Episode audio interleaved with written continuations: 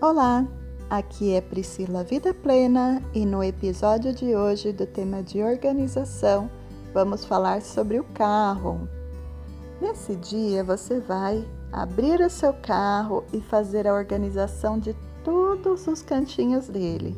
Verificar no, no console, no suporte, porta-luvas, como você chamar, o que tem lá dentro, se você realmente utiliza, se são úteis.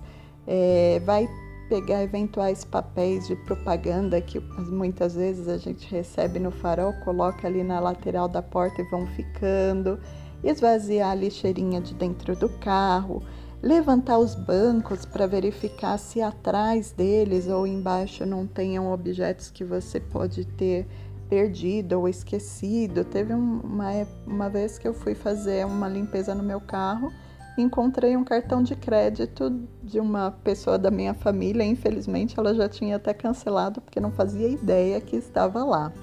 Então, vai levantar, vai olhar porta-malas também, o que tem lá, se realmente tem de estar no, dentro do seu carro, para que ele seja, esteja bem organizado para você se sentir bem quando estiver nele.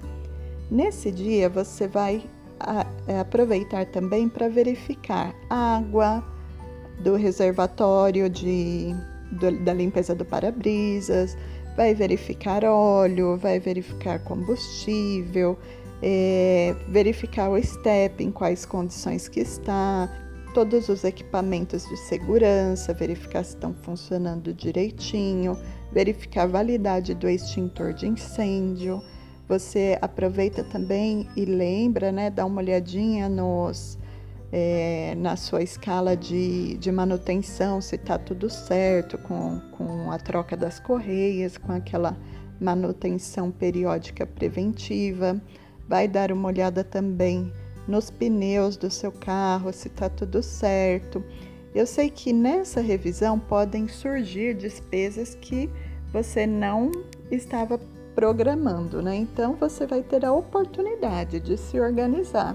Você percebe que os pneus já estão um pouco gastos, você já vai se organizar financeiramente e se preparar por algum tempinho para que você possa fazer a troca. Dessa maneira, você não é pego de surpresa e tendo que gastar o, o que não tem no momento, né, por, por emergência.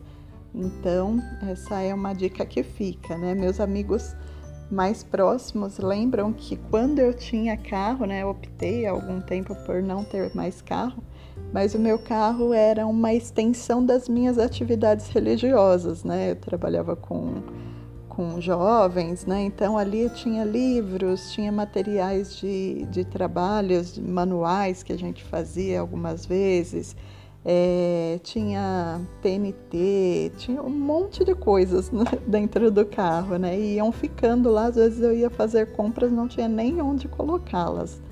Então eu sei como é, eu sei que é, como costumam dizer, a bagunça ela é carente, ela não gosta de ficar sozinha.